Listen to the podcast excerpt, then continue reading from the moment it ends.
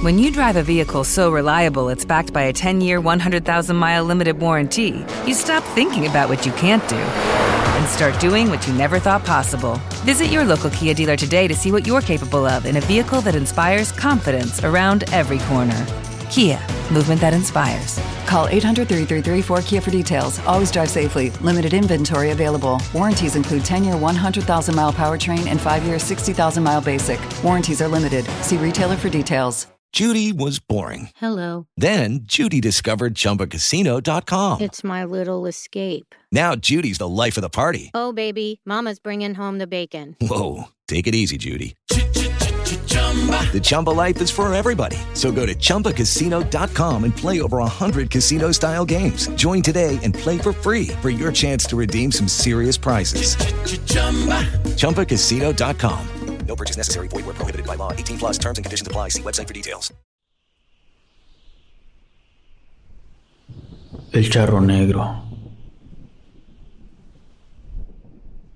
La puesta de sol finalmente había llegado. Las gallinas, invadidas por el miedo, corrieron a esconderse. Todas las madres gritaron despavoridas los nombres de sus hijos para que volvieran al interior de las casas. Las puertas fueron atrancadas, las ventanas bloqueadas, y las casas quedaron sumergidas en la oscuridad cuando las velas fueron apagadas. Todos en el pueblo tenían mucha prisa por encerrarse. Nadie quería encontrarse con el charro negro. Por desgracia, había llegado el momento de pagar. La historia que quiero compartir ocurrió hace muchas décadas, cuando yo vivía en un pequeño pueblo que estaba a muchos kilómetros de la ciudad más cercana. El agua la tomábamos del río, no había luz, solo velas y quinques que funcionaban con petróleo.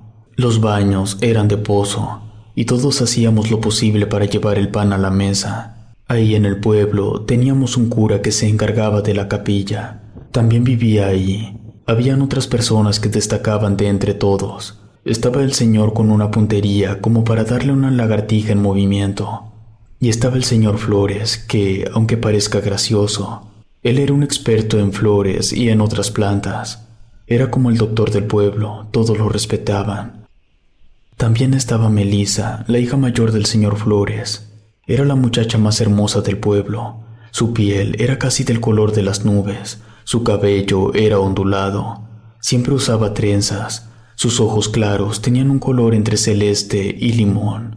Destacaba demasiado entre todas las demás mujeres. Hombres de otros pueblos y hasta de la ciudad iban al pueblo solo para verla, pero el señor Flores no se los permitía.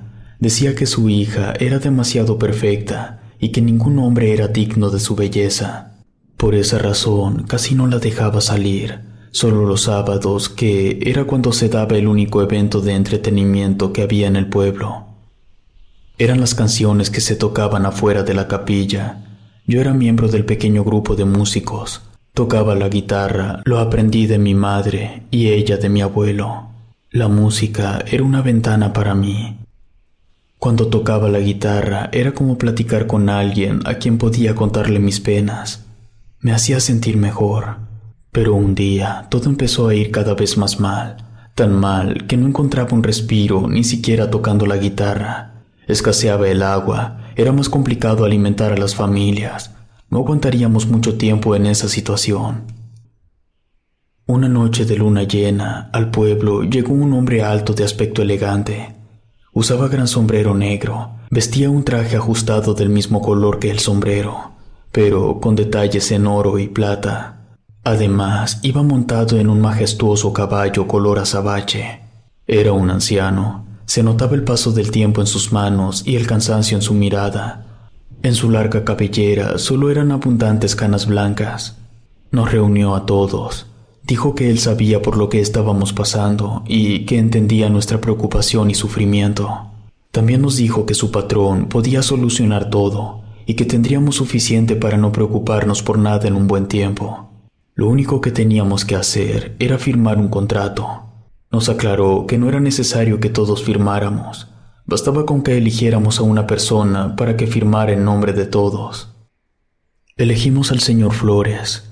El misterioso hombre sacó de su traje una hoja en blanco y de su sombrero una pluma que parecía estar hecha con los pelos del caballo.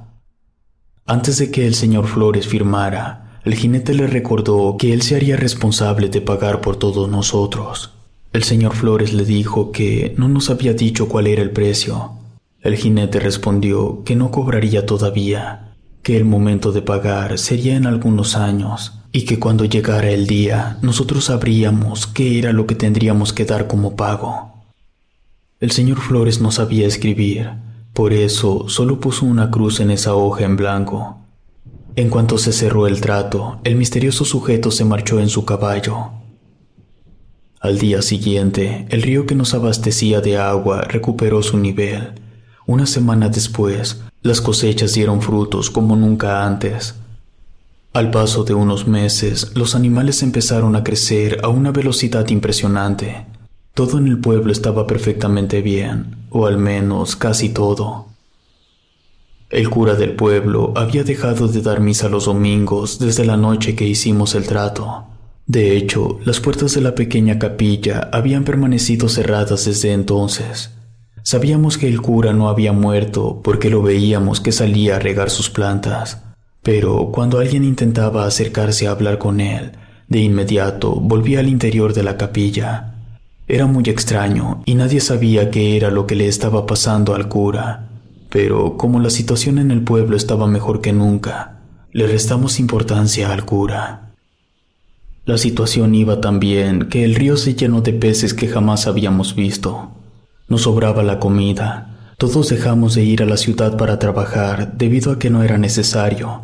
Lo único que teníamos que hacer era estar al pendiente de nuestros animales y de la siembra. Pero con el pasar de los meses, una duda fue emergiendo entre todos nosotros, la cual era la identidad del patrón de aquel misterioso jinete. Un hombre no podía hacer que abundara el agua, tampoco que aparecieran peces de la nada ni que la tierra fuera más fértil. Hubo quien se atrevió a decir que posiblemente ese jinete había sido un ángel enviado por Dios. No parecía ser la respuesta correcta, un ángel no bajaría vestido de negro montando un caballo a darnos un contrato en blanco. Además, el enigmático comportamiento del cura descartaba por completo que se tratara de algo divino. Así que todo lo bueno que se nos había otorgado debía ser muy posiblemente obra del mismo diablo. Todos nos quedamos en silencio cuando se dijo eso. Una mujer comentó que no podía ser porque el diablo no hace cosas buenas, solo engaña a la gente. Entonces el cura apareció de entre nosotros y nos dijo que ese jinete no era una persona, sino más bien un fantasma, una sombra cuya verdadera identidad no era ni más ni menos que el cobrador del diablo, y que habíamos condenado al pueblo en el mismo momento en el que se firmó el contrato. El cura nos advirtió que solo era cuestión de tiempo para que volviera el jinete. Entramos en pánico si el cura lo decía, era cierto.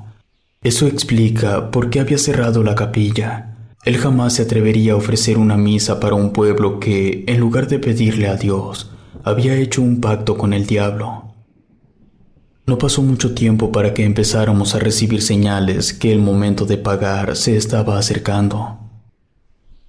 Una tarde de tantas, al momento de que el sol estaba a punto de desaparecer en el horizonte, se escuchó un siniestro relinchar que envolvió todo el pueblo. Ninguno de nosotros teníamos caballos ni yeguas.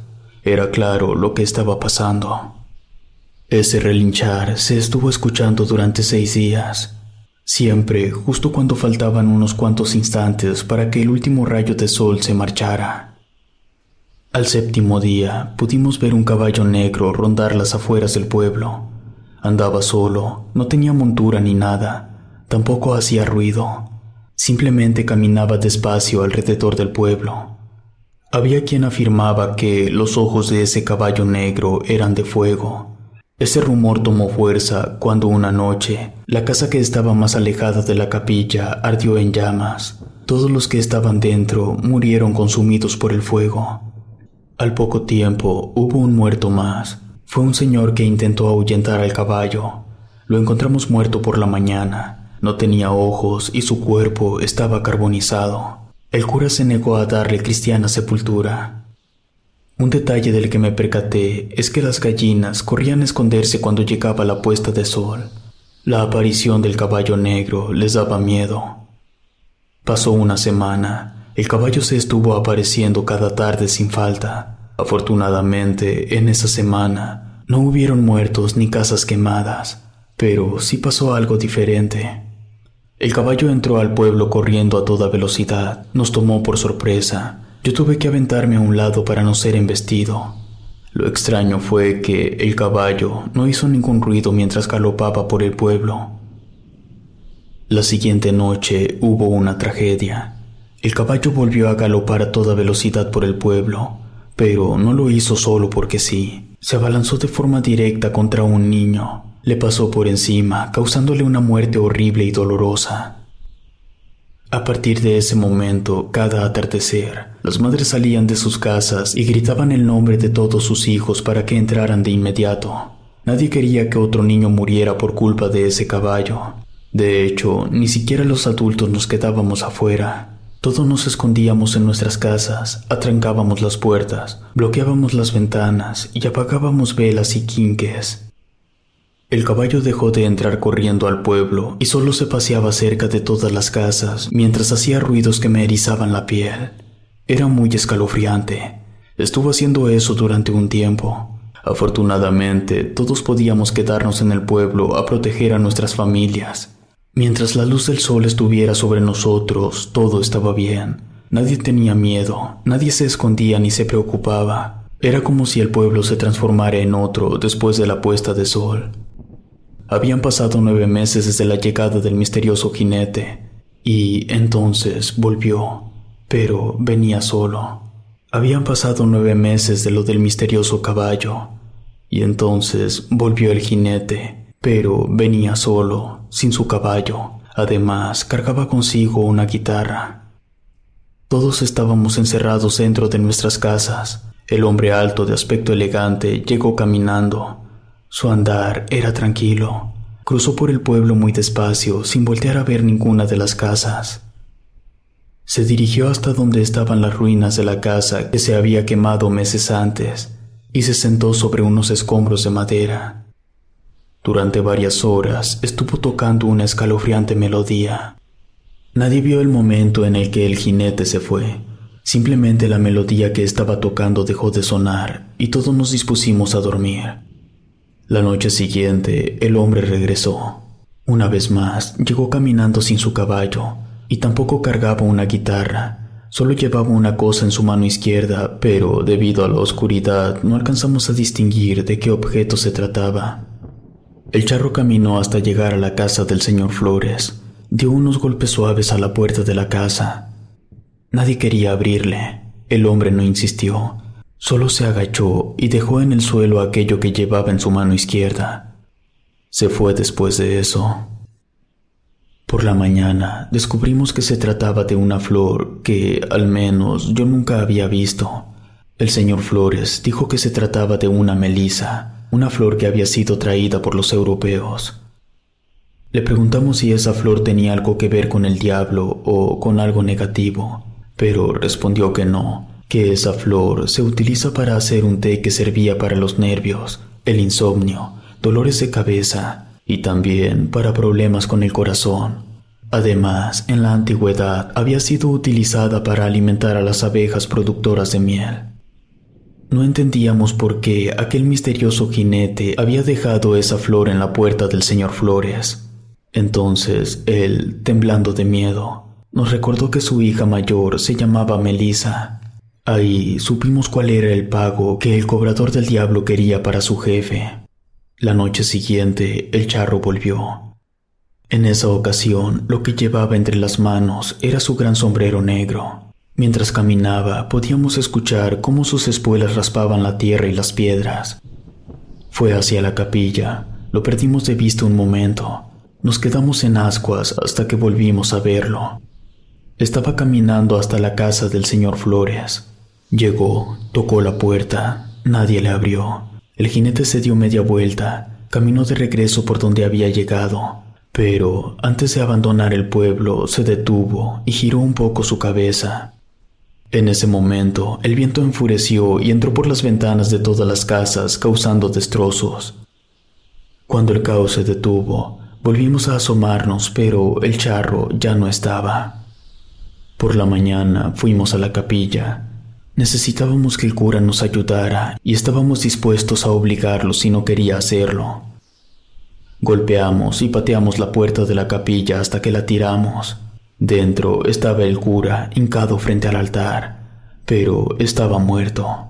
Le habían arrancado la cabeza y en su lugar le habían puesto la cabeza de un venado.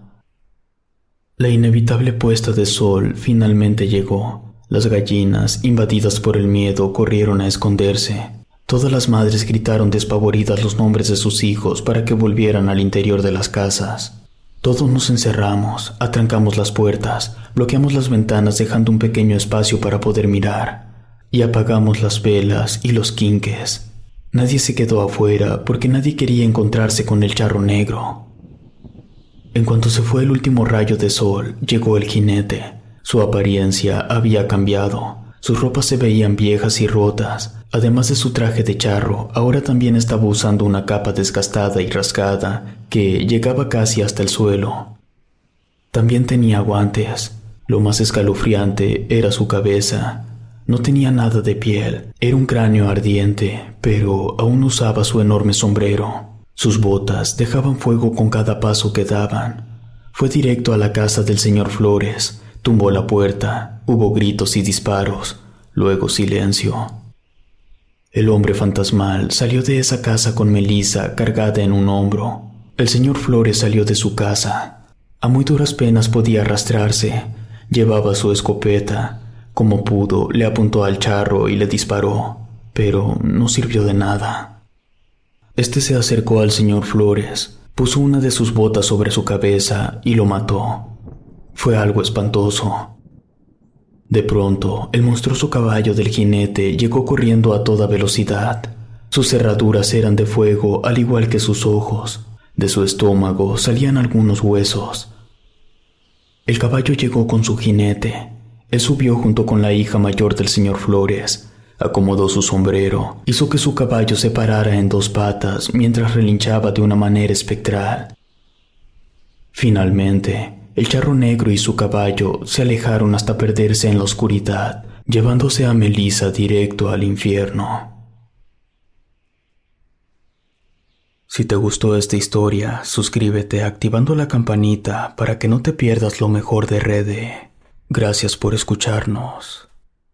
Relato escrito y adaptado por Ramiro Contreras.